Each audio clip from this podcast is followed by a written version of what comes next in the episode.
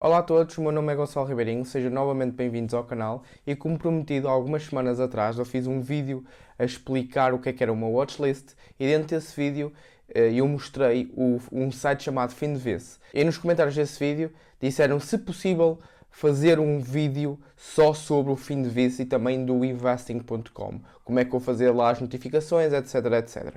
Neste vídeo só vamos falar do Finviz e como é que eu descubro ações de que métricas é que eu uso e como é que eu as descubro de acordo com o meu ciclo de competências. Portanto, sem mais demoras, vamos passar para o meu PC e vou-vos mostrar tudo ao pormenor. Primeiramente, como é óbvio, vocês têm que ir ao site do Findeviz, é literalmente findeviz.com, vai-vos abrir esta parte do site e vocês depois têm que ir aqui a uma parte onde diz Screener. Após isso, vai-vos aparecer isto, parece um bocadinho confuso, mas não o é, porque só vamos utilizar aqui o que realmente importa. Vocês têm aqui os descriptive, os fundamentals, os technical, que é mais para análise técnica, e todas as opções possíveis.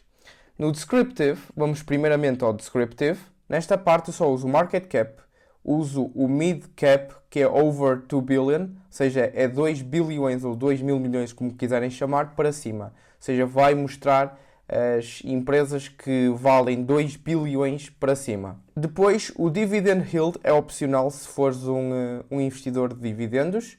Como não é o meu caso, como não é essa a minha estratégia, eu vou deixar any, mas se isto for um parâmetro obrigatório para ti, então podes usar. De seguida vamos usar o country, se quiseres uh, aniquilar alguns países que não, uh, que não queres filtrar. No meu caso eu vou usar os Estados Unidos porque é a bolsa mais transacionada do mundo. Portanto, vamos colocar aqui os Estados Unidos e como podem ver a lista já começa a diminuir. Em último, nós vamos nos focar no setor e na indústria. Ou seja, quando eu falo destas duas métricas, falo da, do teu ciclo de competência. Ou seja, aqui vais expor o que realmente conheces. No meu caso, eu vou usar um exemplo para mim. E na indústria, por exemplo, uh, Consumer Electronics. Como podem ver, naquela grande lista já nos aparecem só quatro.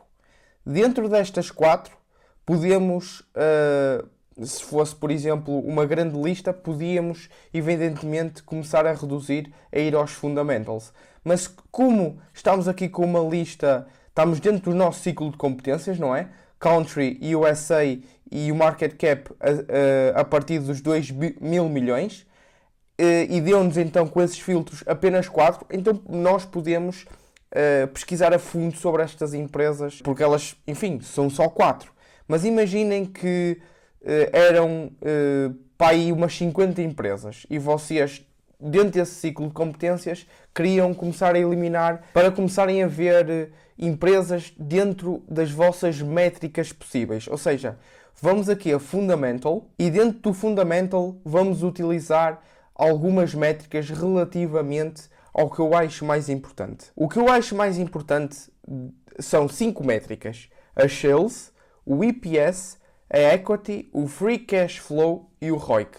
Dentro deste, do, do FNVS, dentro destes filtros dos fundamentals, tem tudo, menos uh, aquilo que eles que a empresa cresceu a nível de free cash flow nos últimos anos.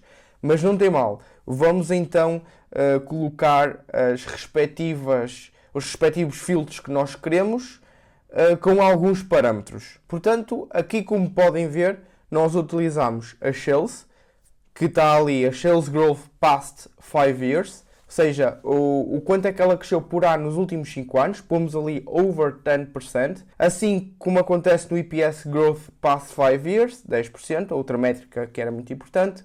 Return on Equity nos, nos últimos 5 anos também colocámos ali. O Free Cash Flow, como eu vos disse, não tínhamos nenhuma, mas não tem mal, que só com estes filtros nós conseguimos ir buscar empresas, eh, bastantes empresas também para analisar. E como, como último parâmetro temos, ou última métrica, como quiserem chamar, temos o ROIC, Return on Investment, ou Invested Capital.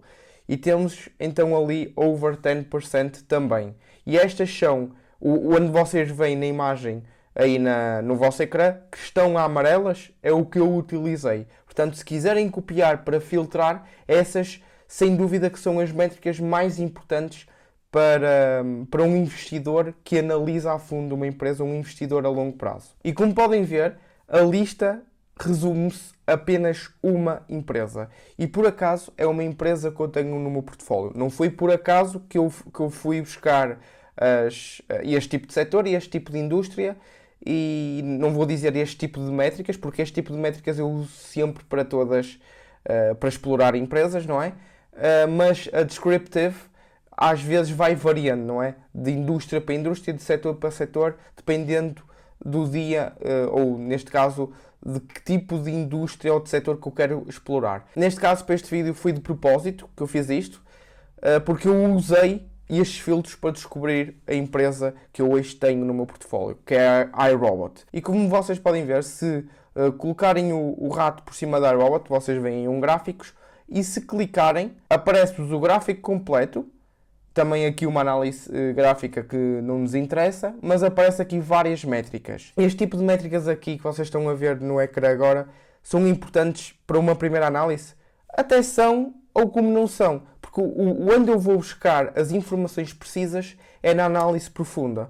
Portanto, isto é apenas a ponta do iceberg, ou digamos em miúdos, isto é apenas 0.01% do que eu vou do que eu vou fazer na análise. Para outro exemplo, vamos pôr outro setor que também as pessoas gostam muito, que é o real estate. Se formos ao real estate e colocarmos aqui um, qualquer uma, indústria qualquer uma, apenas queremos real estate, com estes fundamentais, ou seja, com os mesmos fundamentais, então vamos ter duas empresas. E é, e é nestas empresas que nós vamos pegar, neste caso, é nestas empresas que eu iria pegar se quisesse investir em real estate com estas métricas.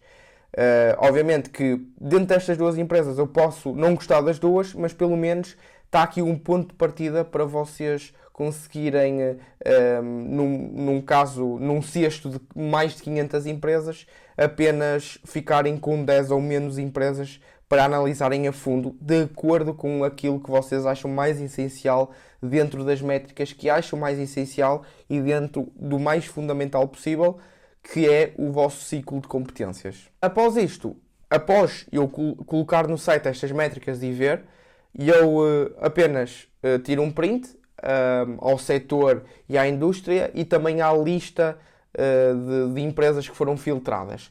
Quando eu tiver tempo e quando hum, eu tiver a possibilidade de pesquisar a fundo sobre as empresas, analisar as empresas a fundo, eu vou fazê-lo através daquele print. Ok, eu quero fazer, eu preciso de uma empresa, por exemplo, de real estate um, dentro do, do, meu portfólio, então eu pego nesta lista que eu filtrei, no exemplo que eu dei anteriormente, na imagem do real estate só apareceram duas empresas, então eu vou pesquisar essas duas empresas e se gostar de uma, então meto na minha wishlist, passo da minha watchlist e uh, coloco então na minha wishlist. Eu vou deixar aí o vídeo também, se não conhece o termo watchlist e wishlist, é basicamente, eu, é assim que eu crio, no vídeo que vocês viram hoje, é assim que eu crio a minha watchlist. Eu filtro aqui, vejo as empresas que gosto dentro do meu ciclo de competências e de acordo com as métricas dos fundamentais e vou criando então a minha watchlist vou analisando empresa por empresa da minha watchlist uh, e se vir que dentro dessas 50, 30 ou 50 empresas que eu tenho na minha watchlist, ao ir analisando cada uma e, e, e, vejo que gosto realmente de uma, então passo da minha watchlist para a minha wishlist. Portanto, eu nesse vídeo explico tudo o que é que é uma, uma watchlist e uma wishlist. Portanto, eu vou deixar aí no, o vídeo na descrição e uh, espero que passes por lá para saber um bocadinho mais como é que eu funciono e como é que eu uso para a minha própria vantagem dos, dos meus próprios investimentos, a minha watchlist a minha, e a minha wishlist. Por este vídeo é tudo. Se tiveste alguma dúvida, deixa aí nos comentários, vou tentar responder. Caso eu veja muitas dúvidas, eu faço novamente um vídeo e tento explicar ao pormenor dentro dessa dúvida que foi criada nos comentários. Portanto, já sabem, se gostaram deste vídeo, coloquem um like para apoiar o canal. Se ainda não és subscrito, já sabes, clica no subscrever e ativa o sininho porque eu faço vídeos todos os sábados, ou seja, sai vídeos todos os sábados à mesma hora, 5 e meia, e acho que não vais querer perder, vou tentando sempre, criando mais valias para os meus subscritores a todos os sábados que passem. Neste vídeo é tudo, mais uma vez espero que tenham gostado, um grande abraço para, tu, para, para a pessoa que está desse lado e uh, espero-vos ver numa, num, num próximo vídeo. Obrigado.